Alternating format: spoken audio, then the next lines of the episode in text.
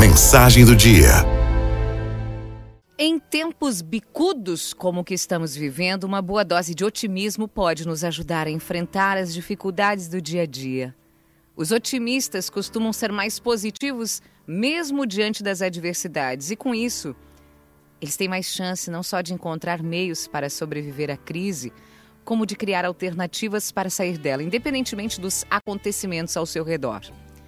Reconhecemos os otimistas de algumas maneiras. Uma delas é pelo tempo do seu discurso. Enquanto os pessimistas falam no pretérito, os otimistas preferem falar sobre futuro.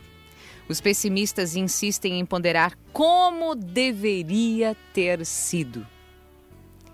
Os otimistas ocupam-se em discorrer como poderá vir a ser. Ao mesmo tempo em que o pessimista culpa o passado pelo presente, o otimista encontra nele os elementos para alavancar o futuro. É o jogo dos tempos e cada um é mais hábil a seu jeito. Eu lembro de uma colega de trabalho que sempre terminava as frases com: Mas veja bem. Não importava o que vinha antes.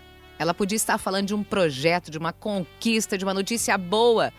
Sempre emendava o: Mas veja bem. E depois vinha uma consideração do tipo: é preciso cautela. Ou as coisas nem sempre são como parecem ser. De pouco importava quão boa era a notícia, sempre tinha um mas para colocar as coisas em perspectiva. A dela, claro, que quase sempre era pessimista. Outra pessoa que emerge de minha memória é um amigo querido, otimista de carteirinha. Ele também usava o mas só que em outra conotação, evidentemente.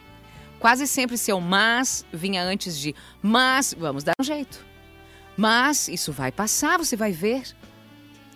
Tem mas para todos os gostos. Depende de nós usá-lo para criar um bom ambiente, um estado de esperança racional, um estímulo à solução, ao desenlace ideal, ao melhor momento ou não.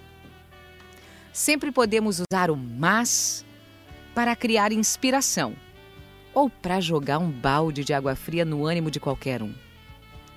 Quero propor para você hoje o otimismo consciente. Aquele que não nega a realidade, mas que acredita na solução. Acredita no recomeço, acredita na recuperação, acredita na melhoria, acredita no crescimento.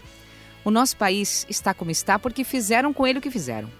Mas ele será o que será porque faremos o que faremos. E nesse caso, como diz o ditado, não tem mais nem meio mas. Só depende de nós.